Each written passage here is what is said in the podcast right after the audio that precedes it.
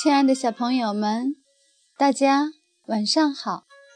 这里是小考拉童书馆，我是故事妈妈月妈，很高兴和大家相约在这里。今天月妈带来的故事是托马斯的故事，竖起耳朵，一起聆听吧。托马斯。和烟火表演，根据动画片《托马斯和朋友》改编，童趣出版有限公司编，人民邮电出版社出版。多多岛的收获节来了，胖总管要在今天晚上举办盛大的烟火表演。所有的小火车都兴奋地期待着夜幕降临。胖总管来看托马斯和詹姆士，他说：“詹姆士，下午你去仓库拉烟火；托马斯，你去帮詹姆士转运货车。”“好的，先生。”詹姆士高兴极了。可是托马斯撅起了嘴。不公平！我也想去拉烟火。胖总管选我是因为我和烟火一样红，詹姆士骄傲地说。而且我还比你大两倍。说完，詹姆士就咔嚓咔嚓开出机房，向田野驶去。他一路唱着：“最亮又最棒，最亮。”有最棒！这一天，詹姆士的确过得很棒。当托马斯到达吊车厂，帮詹姆士转运货车时，他还在生气。他不高兴地使劲撞调皮的货车，疼得货车们大声抗议。詹姆士到达吊车厂时，货车都已经准备好了，詹姆士接上贵重的烟火车厢，冒着蒸汽，高高兴兴地出发了。托马斯把最后的货车撞定位，火车们很高兴，今天的工作完成了。可托马斯还是气鼓鼓的。詹姆士快乐地一路冒着蒸汽，他一边跑一边想象着火花、闪光和流星。突然，咣当一声，詹姆士停住了。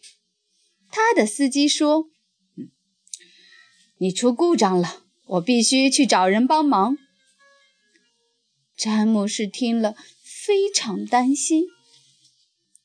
托马斯回到纳普福特火车站，烟火表演就在这里举行。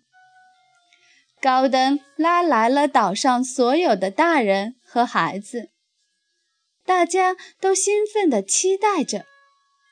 看见孩子们，托马斯终于高兴了起来。可是胖总管看起来却非常担心，他说。詹姆士出了故障，托马斯，你必须去把他接回来，不然烟火表演就会被取消。哦不！托马斯大叫，那会让孩子们很难过的。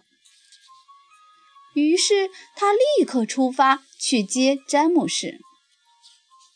托马斯穿过乡间，太阳慢慢下山。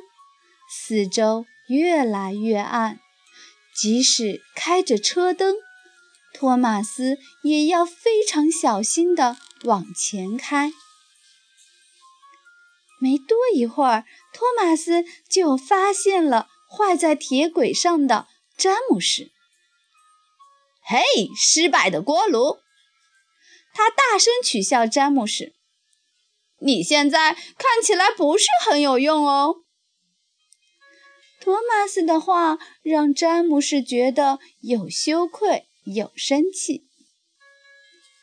托马斯开到货车的后面，开始用力推，可是詹姆士拒绝为托马斯看路，他赌气地说：“谁让你说我没有用呢？要是烟火到不了纳普福特，表演会被取消的。”托马斯说。“嗯，那好吧。”詹姆士不愿意让孩子们失望，只好同意出发了。胖总管不停地看着手表，时间已经很晚了，孩子们差不多该上床睡觉了，可还是看不见托马斯和詹姆士的影子。胖总管只能宣布：“我必须取消表演了。”孩子们失望极了。詹姆士和托马斯。飞快地奔跑着。当铁轨笔直时，詹姆士就会大喊：“快点儿，快点儿！”托马斯就会加快速度。两辆小火车一起工作，非常快乐。很快，他们就要到达纳普福特站了。这时，铁路上的信号灯变成红色，他们只好停下来。信号灯怎么红了？詹姆士问。“也许有快车要驶过吧。”托马斯说。“一定是高登要送孩子们回去了！”詹姆士大叫。两辆小火车顿时着急地一起吹响汽笛，大声喊：“我们在这里，我们回来了！”可是。没有人听见。在纳普福特火车站，大人和孩子们都登上了火车。高登吹响汽笛，他的车轮就要缓缓滚动了。突然，一个好主意飞进托马斯的烟囱：“快放一枚烟火！”